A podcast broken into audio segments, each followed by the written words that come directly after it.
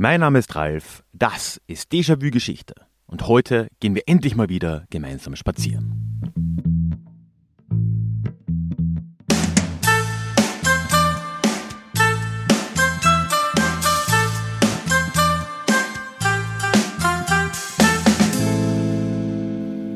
Hallo und herzlich willkommen zurück zu dieser neuen Ausgabe des Déjà-vu Geschichte Podcast. Mein Name ist Ralf, ich bin Historiker und hier in diesem Podcast geht es alle zwei Wochen in die Geschichte, immer mit Blick auf das Hier und Jetzt und mit einer Portion Augenzwinkern. Womöglich und nötig. Ich habe es jetzt in der Einleitung schon gesagt, heute kommt erstens die letzte Live-Folge vor dem Sommer. Für den August habe ich wie jedes Jahr wieder ein wenig vorproduziert. Heute nochmal mehr oder weniger live. Und zum ersten Mal 2021 haben wir wieder einen Stadtspaziergang heute vor uns. Nämlich werden wir heute gemeinsam durch Ulm spazieren, wo ich jetzt vor, wo ich das wieder aufnehme, zwei, drei Wochen war und äh, ja, diesen Stadtspaziergang für dich aufgenommen habe. Am Ende gibt es heute auch noch einen Deja Klugschiss. Der wird dann im Sommer ja pausieren, weil es nicht live ist, aber Heute machen wir es nochmal, also bleib auf jeden Fall dran. Und wie immer möchte ich dich, bevor wir richtig reinstarten, auch noch in den Déjà-vu-Geschichte Newsletter einladen. Einen Link dorthin findest du in den Show Notes und wie immer freue ich mich über jeden und jede, die da vorbeikommt, weil es die beste Möglichkeit des Austauschs ist. Bevor ich jetzt gleich an mich aus der Vergangenheit übergebe, ich habe gerade vorhin die Aufnahmen aus Ulm geschnitten und ich habe gemerkt, wie es halt oft so ist, wenn man durch eine Stadt spaziert und so ein bisschen die Notizen am Handy mit dabei hat. Ich habe ein paar Kleinigkeiten und nicht so Kleinigkeiten vergessen zu erwähnen, was mir ein bisschen unangenehm ist. Das heißt, ich erwähne es jetzt hier, damit ist es draußen. Du mit der Info, was du magst. Aber ich habe erstens vergessen zu erwähnen, wann das Ulmer Münster gebaut wurde. Das war nämlich 1377, wurde es begonnen. Ich habe da drum herum geredet, das habe ich einfach nicht erwähnt. Fertig wurde es dann in den 1890er Jahren, ich glaube genau 1890. Dass das mal erwähnt ist. Und dann bin ich auch noch äh, vor den Grabenhäusle gewesen und habe dort ein bisschen was erzählt, habe aber einfach verschwiegen, was die Grabenhäusle waren. Das waren Wohnungen ursprünglich auch für Soldaten direkt an der Stadtmauer, die jetzt anderweitig bewohnt sind. Fotos davon siehst du ja, aber hiermit sei es mal erwähnt. Aber damit jetzt auch genug des Vorgeplänkels. Und ich würde sagen, wir begeben uns jetzt gemeinsam auf den Weg nach Ulm. Heute melde ich mich, und man hört es vielleicht im Hintergrund schon, mal wieder nicht von meinem gemütlichen Schreibtisch in München bei dir, nicht von meinem gewohnten Mikrofon, sondern ich habe mal wieder etwas aufgenommen, was ich am Podcast schon länger gemacht habe, was jetzt aber doch wieder eine ganze Weile her ist, nämlich meine Stadtspaziergänge. Wenn du schon länger beim Podcast mit dabei bist, dann weißt du, ich habe vor zwei Jahren ziemlich genau damit begonnen. Und äh, damals bin ich aus Freising weggezogen und habe, ich war ja auch äh, Stadtführer in Freising und habe dann äh, dich auch mal mitgenommen auf eine Stadtführung durch diese Stadt Freising. Letztes Jahr habe ich da dann eine ganze Menge gemacht. So direkt vor dem Lockdown habe ich es noch nach Avignon geschafft und dort einen Stadtspaziergang aufgenommen. Und dann äh, im Sommer war ich ziemlich aktiv. Da gab es in Wien eine, eine Führung auf den Spuren der osmanischen Belagerung von 1683, so. Und Ende des Sommers haben wir dann auch noch uns gemeinsam die Geschichte der Theresienwiese in München angeschaut. Und im Winter dann, wo ich wirklich sehr froh darüber bin, dass das geklappt hat, mit äh, Katrin gemeinsam eine Führung durch das jüdische München. Aber das ist inzwischen schon wieder sieben Monate her und ich dachte mir, es ist höchste Zeit, dass ich das wieder mal aufgreife. Und so bin ich auch heute wieder in einer neuen Stadt und möchte dich da mitnehmen auf meinen Spaziergang. Wenn ich es im Intro nicht schon verraten habe und wenn du wirklich den Titel dieser Folge nicht gelesen hast, dann äh, äh, verrate ich es dir jetzt. Wir befinden uns heute in Ulm. Tja, und die Idee ist, wie eigentlich immer bei diesen Stadtspaziergängen, ich spaziere durch die Stadt und ich nehme dich mit und dabei erzähle ich dir die Geschichte Ulms, die, wie ich jetzt in der Recherche gefunden habe, sehr spannend ist, sich ziemlich unterscheidet von allem, was wir so bisher hatten in den anderen Stadtspaziergängen und von dem her bin ich schon sehr gespannt und freue mich jetzt auf den Spaziergang. Eine Info vorweg. Wie immer bei diesem Format gibt es auch Fotos. Ich bin nicht der größte Fotokünstler. Das äh, gebe ich als allererstes zu. Aber ich werde doch auch immer wieder Fotos machen von den Orten, an denen ich stehe. Und du kannst all diese Fotos auf meinem Blog finden, beziehungsweise auf der Website und einen Link dorthin findest du natürlich in den Show Notes oder sonst auf ralfgrabuschnik.com slash ulm-fotos. Äh, Fotos mit F, nicht mit PH. Wir sind im 21. Jahrhundert. So, wo ich mich jetzt gerade befinde, ist ein wunderbarer Startpunkt für die Geschichte Ulms. Ich stehe nämlich hier am Weinhof. Und äh, zugegebenermaßen, und das wird ein bisschen ein Running Gag hier in Ulm, ist von der Bedeutung des Weinhofs heute nicht mehr ganz so viel zu erkennen. Wir werden da noch im Detail darauf äh, zurückkommen, aber Ulm ist eine Stadt, die sehr stark zerstört wurde im Zweiten Weltkrieg und nur in sehr geringen Teilen, nur sehr ausgewählt, in einem historischen Stil wieder aufgebaut wurde. Und so würde ich sagen, auch der Weinhof hat, glaube ich, ein wenig gelitten. Auch wenn hier äh, zumindest das Schwörhaus, das zentrale Gebäude, doch neu aufgebaut wurde und es jetzt auch eine neue Synagoge hier gibt seit äh, wenigen Jahren. Aber trotzdem ist das auf jeden Fall der richtige Ort, um mal mit der Geschichte Ulms zu beginnen. Und da müssen wir tatsächlich relativ weit zurückgehen. Eine Nennung habe ich gefunden, 846, andere Quellen sagen 854. Ist auch nicht so wichtig. Mitte des 9. Jahrhunderts ist Ulm auf jeden Fall in den Quellen belegt. Und lange war es eigentlich mehr oder weniger unhinterfragt, dass es hier begonnen hat. Hier auf dem Weinhof, wo ich jetzt stehe, so ah, ja, am Rand ist falsch, aber so ein ganz ein bisschen abseits des heutigen Zentrums von Ulm. Hey, it's Ryan Reynolds and I'm here with Keith, co-star of my upcoming film If, only in theaters May 17th. Do you want to tell people the big news? All right, I'll do it. Sign up now and you'll get unlimited for $15 a month in six months of Paramount Plus Essential Plan on us. Mintmobile.com slash switch. Upfront payment of $45 equivalent to $15 per month. Unlimited over 40 gigabytes per month. Face lower speeds. Videos at 480p. Active Mint customers by 531.24 get six months of Paramount Plus Essential Plan. Auto renews after six months. Offer ends May 31st, 2024. Separate Paramount Plus registration required. Terms and conditions apply if rated PG.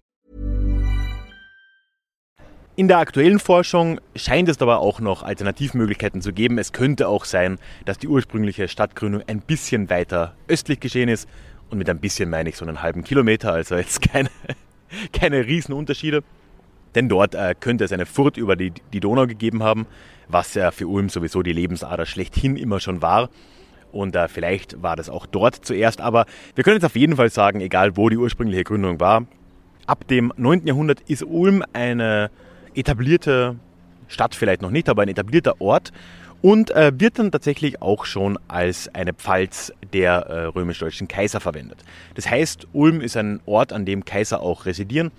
Zu dem Zeitpunkt war es ja noch so, dass Kaiser sehr stark herumgeritten sind oder herumgewandert sind im Reich zu der Zeit. Aber Ulm war eben da schon eine, eine wichtige Stadt. Und vor allem dann im 10. Jahrhundert, also jetzt im Folgejahrhundert, sehen wir dann auch schon den äh, Ausbau dieser Stadt. Da aller, aller spätestens beginnt es auf jeden Fall hier auf dem Weinhof. Wir haben hier dann äh, die Gründung einer kleinen Burg, äh, was ja natürlich für den Aufenthalt eines Kaisers ja schon irgendwo auch wichtig ist. Es werden hier auch erste Befestigungsanlagen gebaut. Und so zur Mitte des 10. Jahrhunderts haben wir dann spätestens eine mehr oder weniger nicht komplette, aber eine ansehnliche Verteidigungslage hier in Ulm. Was ja auch damit zu tun hat, dass zu der Zeit äh, der sogenannte Ungarnsturm stattfand. Darüber habe ich vor gar nicht so langer Zeit im Podcast mal kurz gesprochen, in der Folge zu den Sarazenen Anfang des Jahres, wenn mich nicht alles täuscht. Da habe ich auch darüber gesprochen, dass in der Zeit, wo auch die Sarazenen im Mittelmeerraum eine große Rolle gespielt haben, eben in diesem 10. Jahrhundert, in Europa ja generell zahllose Gruppen umhergewandert sind, oft mit kriegerischen Absichten. So zum Beispiel die Wikinger auf der einen Seite, aber eben auch die Ungarn. Und das kann man sich heute, finde ich, oft nur noch schwer vorstellen, dass diese Ungarnstürme aus dem Gebiet des heutigen Ungarn kommend ja bis weit nach Westeuropa und auch nach Südeuropa Europa rein geragt haben und so auch Ulm erreicht haben. Und dann so die Entscheidungsschlacht war dann 955 auch die Schlacht auf dem Lechfeld, südlich von Augsburg, also auch nicht sonderlich weit weg von Ulm. Da macht Sinn, dass Ulm nochmal deutlich stärker befestigt wurde in der Zeit zur Verteidigung.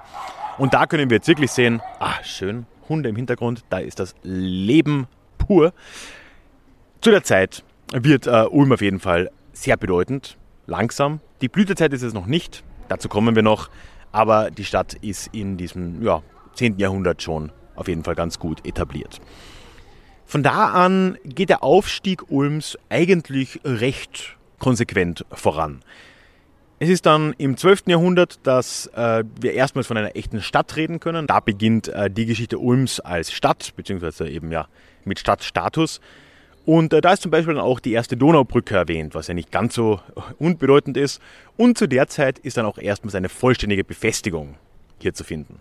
Das heißt, Ulm wird äh, befestigt, wird dadurch auch natürlich sicherer und ist nach wie vor, jetzt sind wir in der Stauferzeit, immer noch eine wichtige Pfalz der Kaiser. Und Kaiser halten sich in Ulm auch immer wieder auf. Und ja, das greift natürlich ineinander. Ne? Also die Anwesenheit der Kaiser führt dazu, dass die Stadt stärker befestigt wird. Eine stark befestigte Stadt ist dann wiederum für Kaiser auch äh, relevant. Also das schaukelt sich so hoch und damit wird Ulm tatsächlich auch immer bedeutender und etabliert sich jetzt auch als eine reichsunabhängige Stadt, als eine freie Reichsstadt. Das heißt, Ulm untersteht nur dem Kaiser selbst, gehört zum Reich, untersteht aber keinem anderen König, Herzog, Kurfürsten oder wem auch immer. Und das ist etwas, was die Stadt noch lange prägen würde. Einen Teil davon sehen wir auch hier auf dem Platz schon und ich habe natürlich ein Foto gemacht hier vom, äh, vom Weinhof. Das ist hier das Schwörhaus. Was genau es damit aber auf sich hat, das werde ich dir jetzt im nächsten Stopp erzählen. Denn jetzt äh, spazieren wir mal gemeinsam ein paar Meter vor zum Rathausplatz.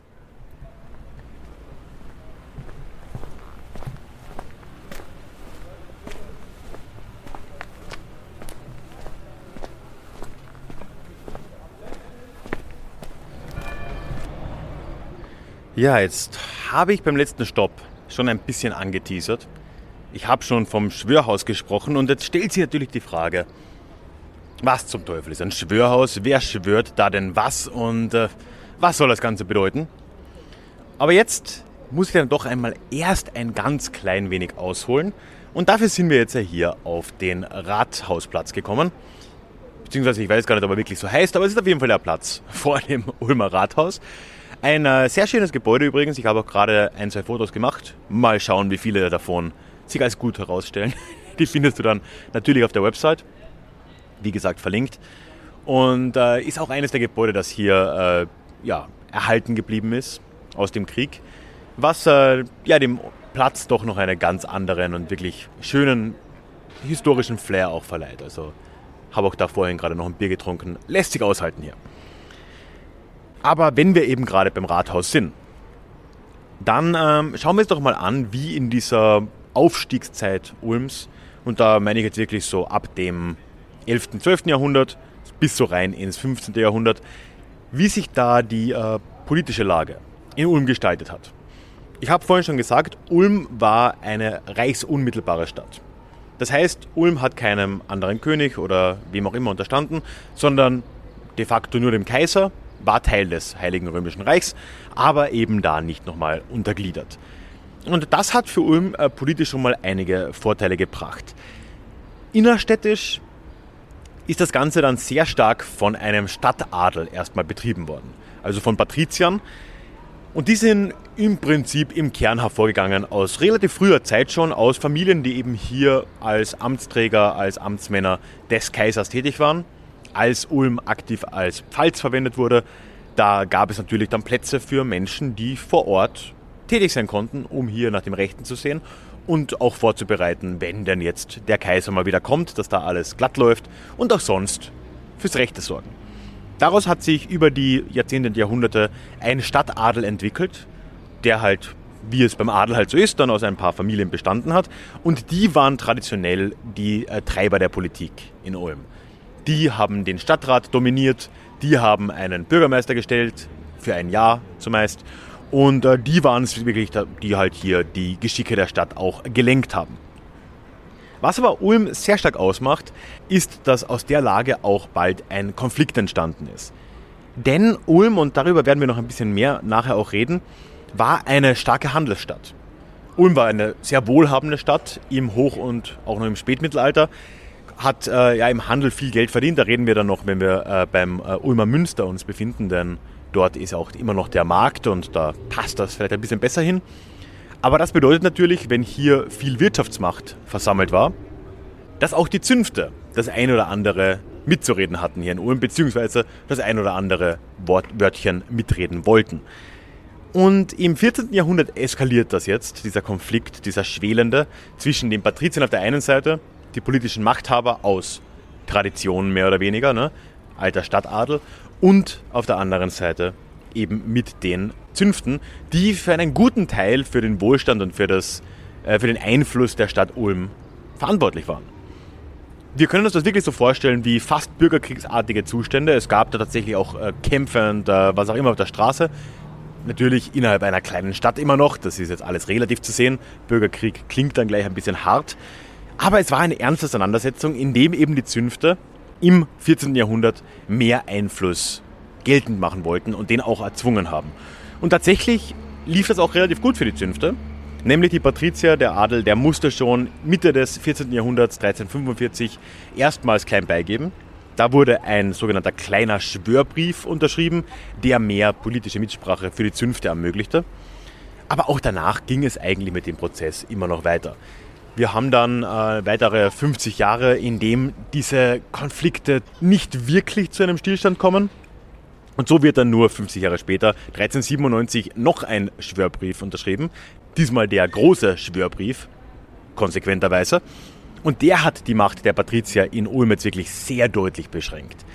Jetzt wurde eine Mehrheit der Stadtratssitze tatsächlich den Zünften zugesprochen und die Patrizier hatten dann nur noch ein Viertel. Natürlich durch Seilschaften und andere Strukturen war der Einfluss der Patrizier immer noch nicht so schlecht. Aber doch war das eine ziemliche Revolution. Und äh, das ist auch eine Sonderstellung Ulms, die da existiert, weil dieser große Schwörbrief ist durchaus als eine Art Stadtverfassung zu sehen. Und da war Ulm auf jeden Fall auch ein Vorreiter. Wir sind ja immer noch im Jahr 1397. Ne? Da war es anderswo noch äh, deutlich, deutlich einseitiger, was hier die politischen Mitsprachemöglichkeiten anging. Der Schwörbrief hat aber noch mehr eingeführt, was jetzt abseits der Ratssitze und so weiter existiert. So mussten jetzt zum Beispiel auch Patrizier Steuern zahlen, was davor nicht der Fall war. Wie ja in weiten Teilen Europas, ne, der Adel hat sehr, sehr lange keine Steuern gezahlt. Das konnte sich auch je nach Land mal bis ins 19. Jahrhundert und länger ziehen. Und andererseits musste der Bürgermeister, wie gesagt, für ein Jahr gewählt, dann auch noch nach diesem Jahr Rechenschaft ablegen. Und er musste das öffentlich tun, und zwar am Schwörhaus, wo wir vorhin noch waren, am Weinhof, und musste dort quasi seine Politik erklären. Und zwar nicht nur vor dem Rat, sondern vor der gesamten Bürgerschaft Ulms.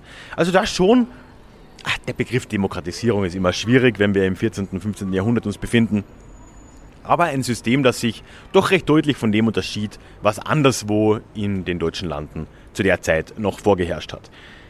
Übrigens, das nur nebenbei, noch heute ist dieses System in Ulm äh, lebendig, in einem gewissen Ausmaß zumindest, denn der Schwörtag, jetzt ist es meist ein Montag oder eigentlich immer ein Montag, der Schwörmontag, das äh, war historisch der Tag, an dem der Bürgermeister eben Rechenschaft ablegen musste. Das ist jetzt der Feiertag der Stadt Ulm, findet jedes Jahr im Juli statt. Jetzt, wenn du das hörst, war es gerade. Es war jetzt dieses Jahr am 19. Juli, also letzte Woche, wenn du das gerade rechtzeitig hörst ähm, allerdings Corona-bedingt in einem relativ kleinen Maß.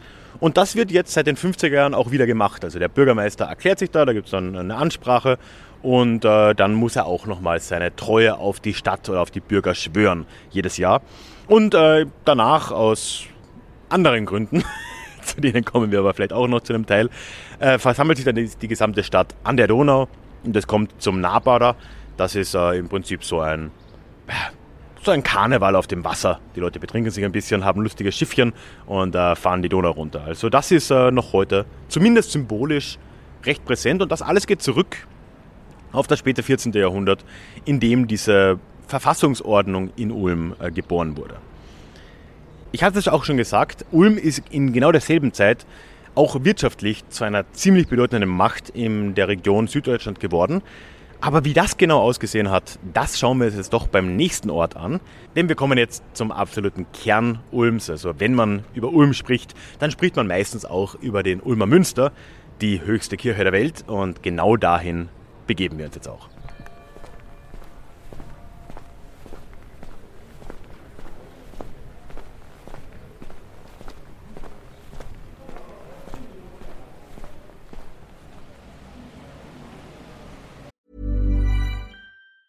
Hey, it's Ryan Reynolds, and I'm here with Keith, co star of my upcoming film, If, only in theaters, May 17th. Do you want to tell people the big news?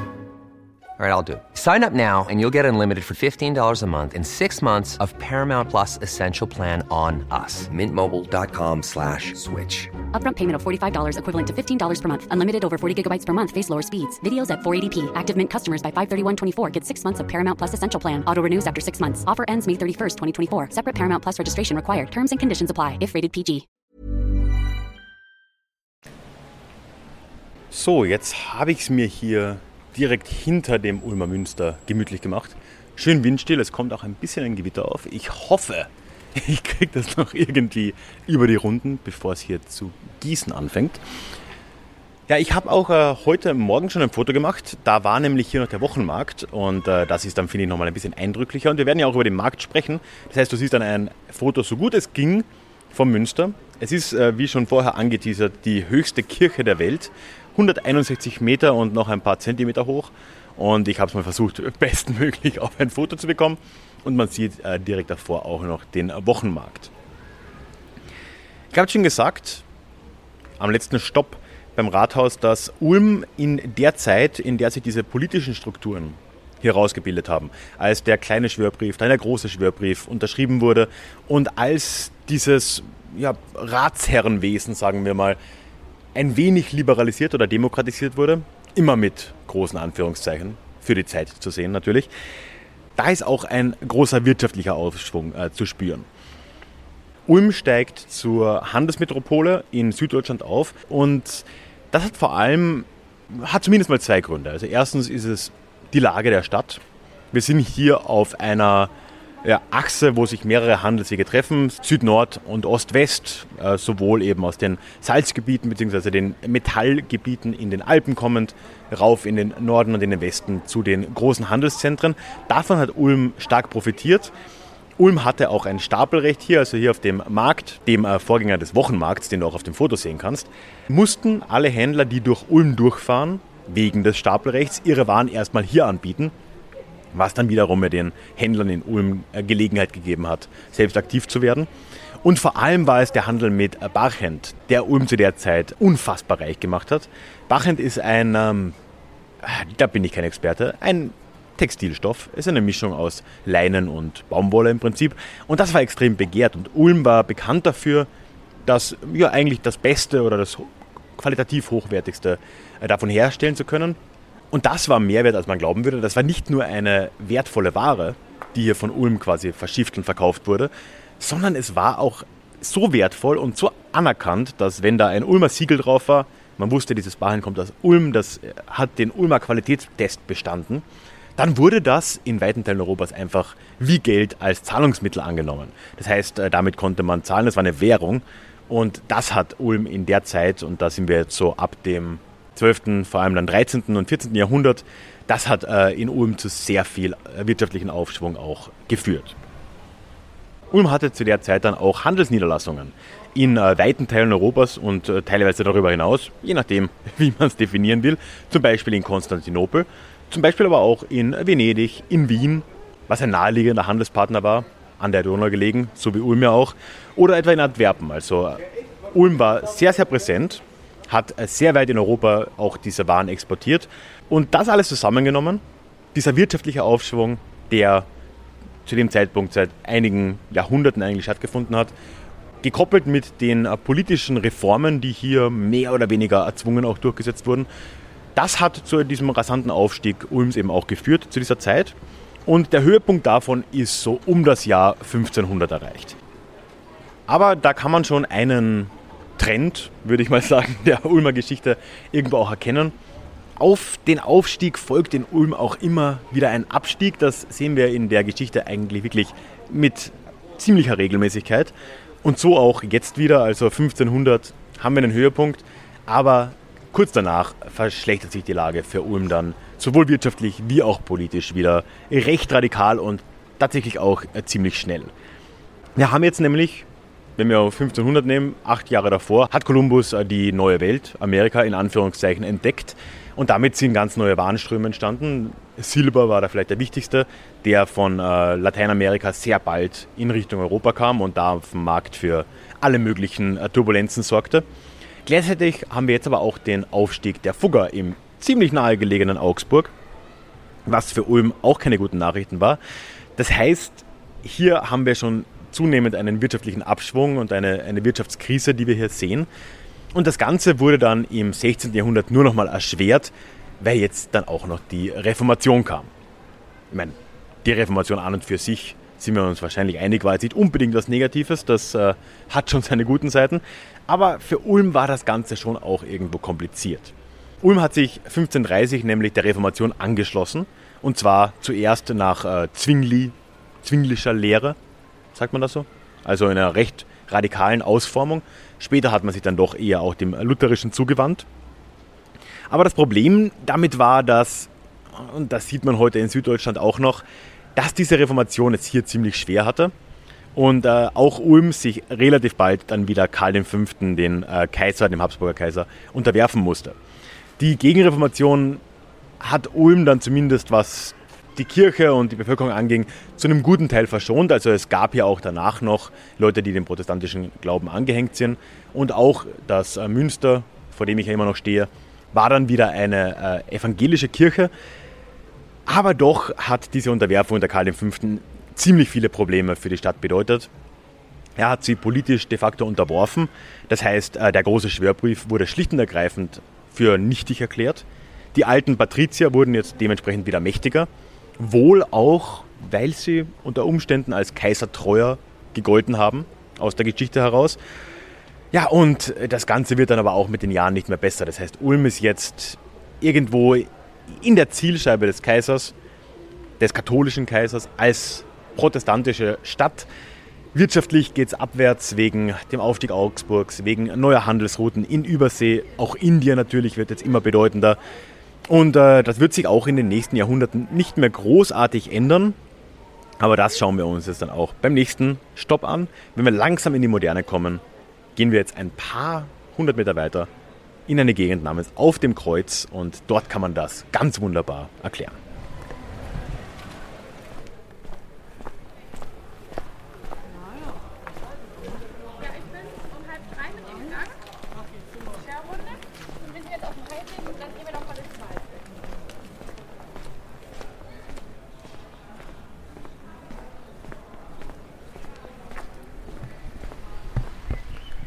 So, jetzt bin ich einmal quer durch die Innenstadt gelaufen und äh, sitze jetzt sehr gemütlich vor den Grabenhäusler. Und das ist wirklich sehr süß heute. Ich habe natürlich ein Foto gemacht, das findest du dann auf der Website. Und die Grabenhäuser sind ja, so kleine Häuschen, die auf der Stadtmauer erbaut wurden. Und äh, hier ist auf jeden Fall ein wunderbarer Ort, um die nächsten paar Jahrhunderte der Ulmer Geschichte uns ein wenig näher anzuschauen. Kurz gesagt, wo wir aufgehört haben beim letzten Stopp, mit dem beginnenden Abstieg Ulms, mit der Reformation und ihren Folgen, mit den, äh, dem Aufstieg der Fugger, mit neuen Handelsrouten, all diese Einschränkungen, das hat sich so schnell nicht mehr verbessert für die Stadt. So wie er davor es einen langen Aufstieg tatsächlich gegeben hatte, folgt jetzt ein Abstieg, der erneut so um die 300 Jahre zumindest mal andauern würde. Weil auf die äh, Streitigkeiten nach der Reformation und auf diese ja, Niederlage oder ja, Wiedereingliederung, wie Karl V. es vielleicht äh, gesagt hätte, folgen ja immer weitere Kriege. So ist äh, Ulm auch ziemlich direkt betroffen im Dreißigjährigen Krieg, der dann im 17. Jahrhundert folgt, äh, auch im Spanischen Erbfolgekrieg, der ja auch auf deutschem Boden mit ausgetragen wurde. Anfang des 18. Jahrhunderts schaut, nicht, schaut das Ganze nicht viel besser aus. Und so ja, hat Ulm jetzt wirklich einige Zeit lang äh, mit ziemlichen Problemen zu kämpfen und ein äh, Tiefpunkt wird dann in der napoleonischen Zeit erreicht. Wenn du meine, meinen ersten Stadtspaziergang durch Freising gehört hast, dann ist dir die Geschichte vielleicht fast schon ein bisschen vertraut. Das hat sich an vielen Orten Deutschlands ganz ähnlich abgespielt. Nämlich auch Ulm hat seine Unabhängigkeit jetzt in napoleonischer Zeit verloren. Davor war Ulm, wie gesagt, ja reichsunmittelbar. Und äh, das hat es auch relativ lange so gehalten. Jetzt ist das äh, offensichtlich dann nicht mehr haltbar mit dem Beginn der Moderne und schon vor den äh, großen Schachereien, die es dann gegeben hat, dem äh, Reichsdeputationshauptschluss, in dem er im, im Deutschen Reich sehr viele Gebiete die, die äh, Besitzer gewechselt haben. So ging in genau diesem, äh, in dieser Logik, nur sogar noch ein bisschen früher, Ulm auch an Bayern, und zwar im Jahr 1802. Das äh, hält dann zugegebenermaßen nicht allzu lange und schon 1806, also vier Jahre später, wird es dann aus Bayern wieder rausgetrennt und wird Teil Württembergs. Und damit beginnt jetzt dann nicht nur die Zeit Ulms als Provinzstadt, es ist nicht mehr selbstständig, sondern es beginnt auch die Zeit Ulms als Grenzstadt. Denn jetzt, und das war im 19. Jahrhundert noch eine relativ ernstzunehmende Grenze, war Ulm am äußersten Rand Württembergs dann kam die Donau, direkt neben Ulm. Und dahinter, Neu-Ulm, wie es dann ja heißen würde, ist dann schon Bayern. Und äh, da sehen wir äh, schon eine ziemliche Veränderung. Und das hat äh, für Ulm dann auch im frühen 19. Jahrhundert nichts Gutes bedeutet. Die Einwohnerzahl ist danach rapide gefallen. Auch das ein Zusammenhang, den man in Freising in der ganz ähnlichen Zeit ganz ähnlich sehen kann. Und zu dem Zeitpunkt hat Ulm wohl nur noch knapp über 10.000 Einwohner. Wozu man sagen muss, 10.000 Einwohner, das hatte Ulm auch im Spätmittelalter höchstwahrscheinlich schon. Das heißt, äh, da haben wir de facto mit einer Stagnation, aber eigentlich mit einem Rückgang zu tun. Und das zeigt natürlich, wie äh, schlecht die Lage in der Zeit auch war und dass Leute schlicht und ergreifend weggezogen sind. Der Aufschwung folgt aber auch dieses Mal wieder. Er würde diesmal aber ein bisschen kürzer sein. Mitte des 19. Jahrhunderts kommt nämlich Verbesserung in Sicht. Ulm wird zuerst an das Eisenbahnnetz Württembergs angeschlossen, was äh, ja doch einiges an Handel und Industrie wieder mit sich brachte. Und vor allem aber wird ab Mitte des 19. Jahrhunderts auch die Festung in Ulm ausgebaut, zu einer Bundesfestung. Das heißt, die Befestigungsanlagen hier und äh, weitere neue Festungen werden entweder ausgebaut oder eben neu gebaut. Und äh, Ulm wird zu einer ganz bedeutenden Stadt äh, der, des Militärs, in dem Fall der, der württembergischen Armee. Und hier waren dann irgendwann Ende des 19. Jahrhunderts 10.000 Soldaten allein stationiert, was äh, auch die Stadt an und für sich wieder attraktiver machte. Und so kommt da jetzt wirklich langsam wieder ein bisschen äh, Fahrt rein, sodass wir dann sagen können, kurz vor dem Ersten Weltkrieg hat sich Ulm eigentlich erholt.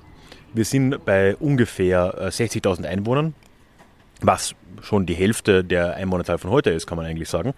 Und äh, davon, wie gesagt, allein schon mal 10.000 äh, Soldaten. Das heißt, hier hat sich dann schon einiges getan.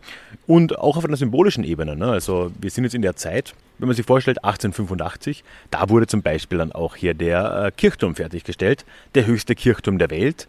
Äh, da hat man äh, Köln um, ich glaube, vier Meter oder so nochmal übertrumpft. Das heißt, auch auf einer ganz symbolischen Ebene schaut es im 19. Jahrhundert, zumindest im Ausgehenden, dann für Ulm äh, wieder besser aus, als das äh, für recht lange Zeit der Fall war. Aber wenn wir irgendwas gelernt haben, dann erstens, dass es auf jedes Auf auch wieder ein Abfolgt und zweitens, dass äh, da wohl auch die Intervalle vielleicht ein wenig kürzer werden. Und ich habe schon angedeutet, allzu lange hält sich das alles nicht. Aber um dir diese letzte Geschichte und den letzten Abschnitt der Ulmer Geschichte zu erzählen, wechseln wir noch einmal den Ort und äh, ich spaziere jetzt mal runter durch die Innenstadt in das Fischerviertel.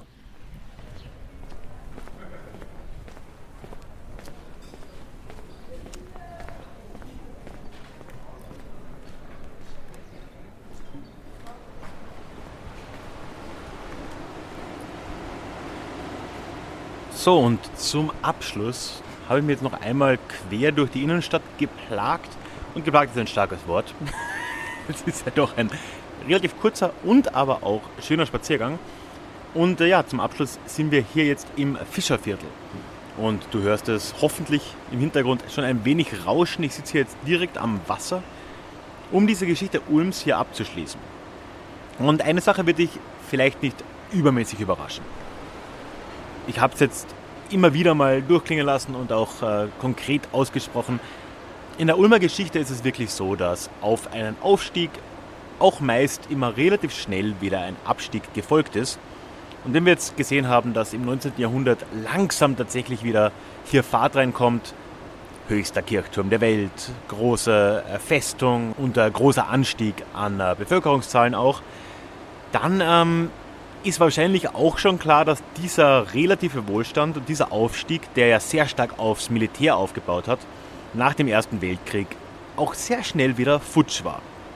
Und genauso war es dann auch.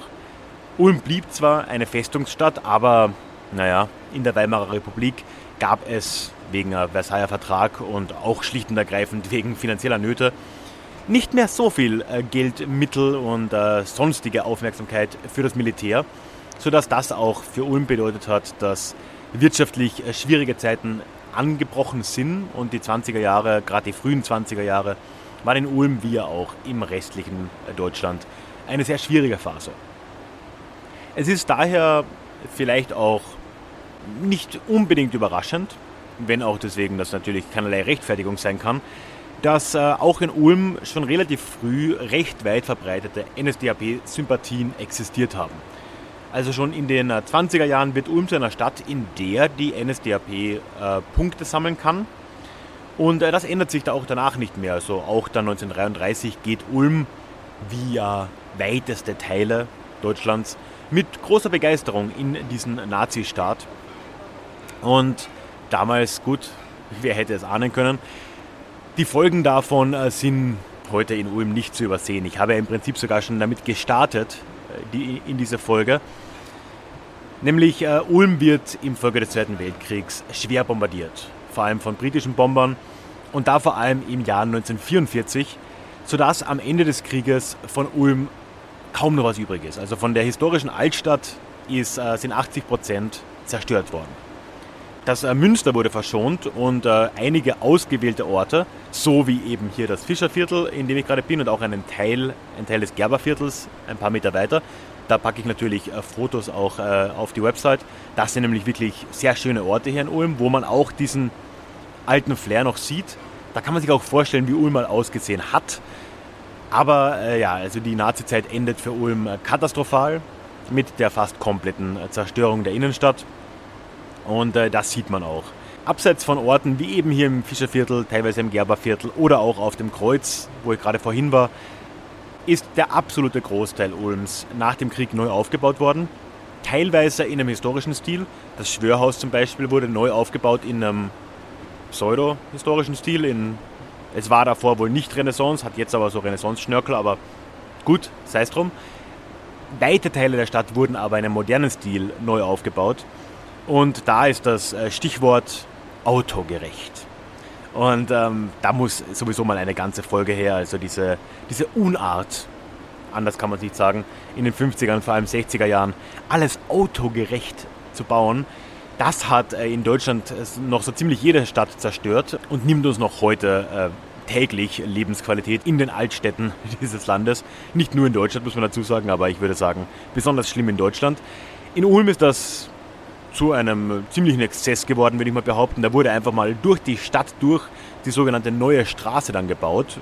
Es war halt gerade Platz und die neue Straße war im Prinzip eine vierspurige Autobahn fast, also eine Stadtautobahn. Oder zumindest eine ziemlich fette Straße, die hier einmal quer durchgezogen wurde, direkt am Münster vorbei. Äh, das hat dem Stadtbild, würde ich mal behaupten, nicht unbedingt nur gut getan. Gut, in den letzten Jahrzehnten wurde dann auch versucht, das wieder zu teilen, zu korrigieren. Man äh, findet heute in Ulm auch das sogenannte neue Zentrum vor, wo ja, das auch wieder ein bisschen aufgelockert wurde und man über diese ehemalige neue Straße ähm, ja auch wieder leichter drüber kommt und wo auch diese Verbindung zwischen Fischerviertel, wo ich jetzt hier bin und alles Richtung Donau und der Innenstadt um das Münster wieder ein bisschen besser besteht, nachdem es da komplett abgeschnitten wurde. Aber die Folgen der Bombardierung und des Neubaus und dieser Autogerechtigkeit, äh, die, sind, äh, in, ja, die sind in Ulm nicht zu übersehen. Das soll dann auch schon das Ende dieser heutigen Folge sein. Ich hoffe, dir hat der erste Stadtspaziergang im Jahr 2021 gefallen. Ich werde sehr, sehr versuchen, da zumindest noch einen zu machen in diesem Jahr. Äh, mal sehen, wo es mich dahin treibt. Und äh, lass mich gerne deine Gedanken natürlich wissen. Das äh, freut mich immer sehr. Ich kann Ulm für, gerade für einen Tagesausflug oder für ein Wochenende auf jeden Fall auch empfehlen. Es gibt Einschränkungen meiner Meinung nach. Dieses, ja, die Bombardierung und der Neubau, das ist halt einfach sichtbar. Man muss ein bisschen graben. Es gibt gewisse Orte, wo man sehr schön Historie hier noch sieht. Man hat natürlich den Hohen Kirchturm und das Münster, was sowieso sehenswert ist, wenn man sich für Kirchen interessiert. Und äh, von dem her kann man das auf jeden Fall mal machen, wenn man in der Region ist. Und wer weiß, Vielleicht kannst du dann die Wege nochmal hier abgehen mit diesem Podcast im Ohr. Würde mich natürlich sehr freuen. Wie immer bei diesen Stadtspaziergängen gibt es aber auch noch eine Bonusfolge für alle EmpfängerInnen meines Newsletters. Wenn du darauf Lust hast, also wenn du schon im Newsletter bist, dann äh, bekommst du das heute Abend, wenn du das wirklich so schnell hörst, Montagabend im normalen zweiwöchentlichen Newsletter geliefert. Und äh, wenn du Lust hast, dich anzumelden, dann bekommst du das sofort nach der Anmeldung. Das würde mich natürlich ganz, ganz herzlich freuen. In der Bonusfolge spreche ich noch über zwei Aspekte der Stadt Ulm, die sie sehr geprägt haben und die jetzt aber irgendwie nicht so ganz in die Erzählung reingepasst haben. Das ist einmal die Geschichte der Ulmer Schachteln, eines äh, ja, Ulmer Bootstyps ursprünglich, der aber dann besonders wichtig wurde für die Emigration der später sogenannten Donauschwaben in Gebiete im heutigen Ungarn, heutigen Serbien, Rumänien vor allem. Das ging zu einem guten Teil von Ulm aus und das ist eine spannende Geschichte, die ich auf jeden Fall erzählen will. Und dann möchte ich nicht zuletzt auch noch die Geschichte des Schneiders von Ulm erzählen, eines Albrecht Ludwig Berblinger, der ein echter früher Flugpionier war in den ersten Jahren des 19. Jahrhunderts. Und auch dafür gibt es hier noch einen Ort, wo man das super herzeigen kann. Das nehme ich jetzt gleich noch auf. Ich freue mich, wenn du es dir anhören willst. Und ansonsten hören wir uns sehr bald wieder. Tschüss.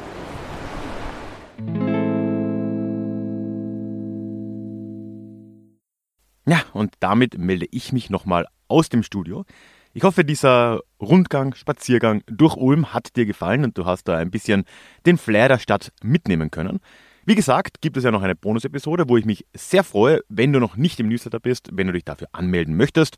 Einen Link zum Newsletter findest du selbstverständlich direkt in den Show Notes oder sonst auch auf deja-vue-geschichte.de.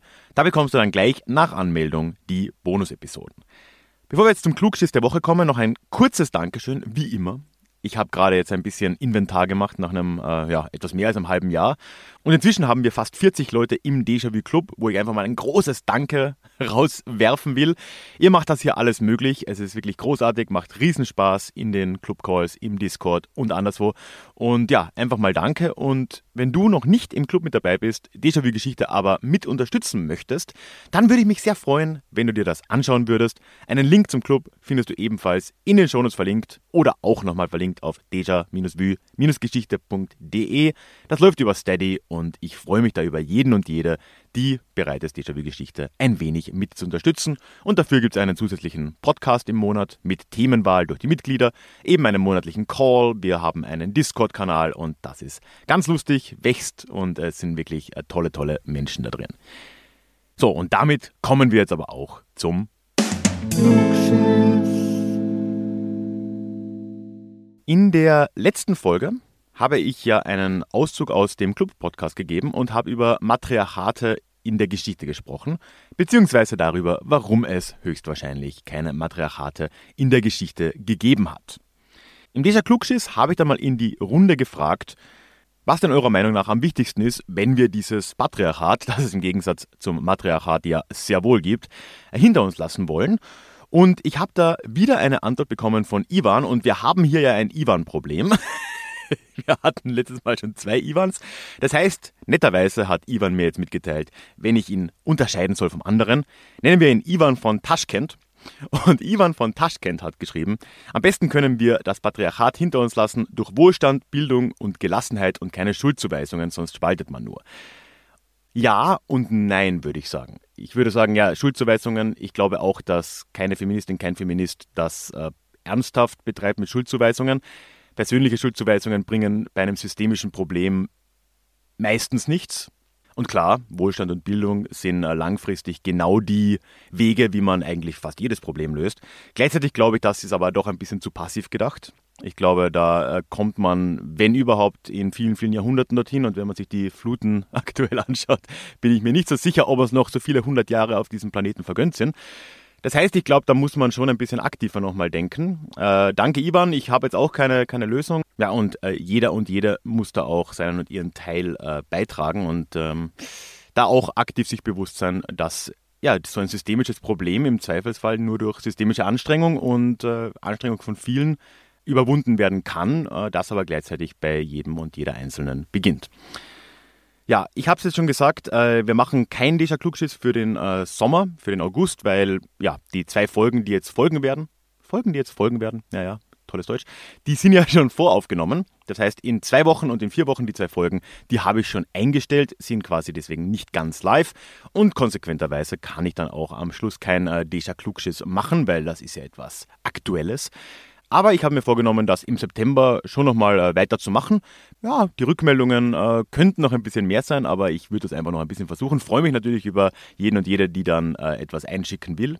Vielleicht kannst du ja deinen Mut fassen bis September oder es dir vornehmen. Wenn nicht, dann äh, macht es natürlich auch nichts und äh, dann machen wir da quasi weiter. Damit verabschiede ich mich dann auch in den Sommer. Wir hören uns zwar, aber eben nicht ganz live. Ich hoffe, du hast auch ein paar Urlaubspläne. Und persönlich und in alter Frische hören wir uns dann im September. Lass mir ein Abo da, dann verpasst du es nicht. Und bis dahin, alles, alles Gute. Bis bald. Tschüss. Planning for your next trip? Elevate your travel style with Quince. Quince has all the jet setting essentials you'll want for your next getaway, like European linen premium luggage options, buttery soft Italian leather bags, and so much more. And is all priced at 50 to 80% less than similar brands. Plus, Quince only works with factories that use safe and ethical manufacturing practices. Pack your bags with high-quality essentials you'll be wearing for vacations to come with Quince. Go to quince.com/pack for free shipping and 365-day returns.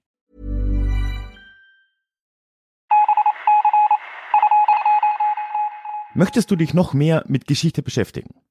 Dann werde doch Teil der Community und hol dir deine persönliche Dosis Geschichte regelmäßig ins Postfach. Mit dem Déjà-vu Geschichte Newsletter. Dort erwarten dich abwechslungsreiche Geschichte-Häppchen, zweimal im Monat direkt in dein E-Mail-Postfach, Austausch mit mir, ich kann dich erreichen, du kannst mir direkt antworten und ich melde mich auch garantiert wieder zurück. Und als Dankeschön das exklusive Hörbuch Psoffene Geschichte, wie Alkohol die Geschichte prägte direkt zum Download nach deiner Anmeldung. Alle weiteren Infos zum Newsletter findest du verlinkt in den Show Notes oder auf ralfgrabuschnick.com slash newsletter. Ich würde mich sehr freuen, dich dort begrüßen zu können.